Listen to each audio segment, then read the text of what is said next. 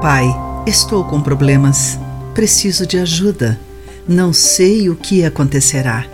Peço a tua salvação e socorro.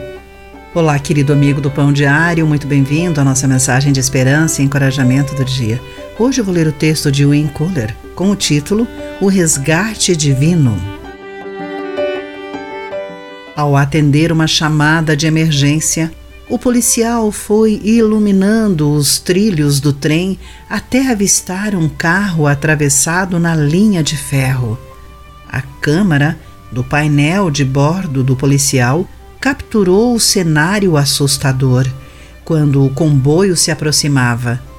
Vinha muito rápido, disse o oficial.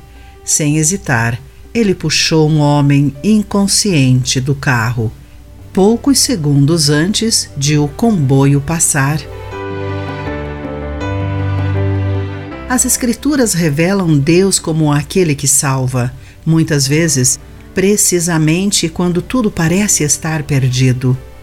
Cativos no Egito e sob forte opressão, os israelitas não imaginavam qualquer possibilidade de fuga.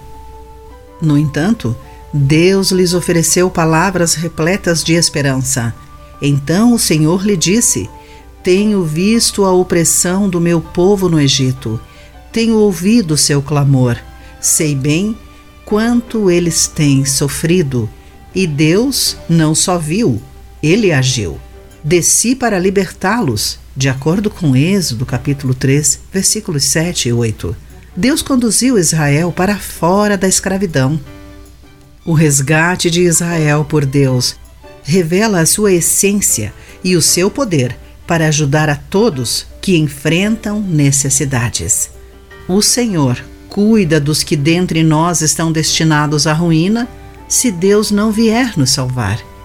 Embora a nossa situação possa ser terrível ou impossível, podemos levantar os nossos olhos e o coração e estar atentos àquele que ama salvar.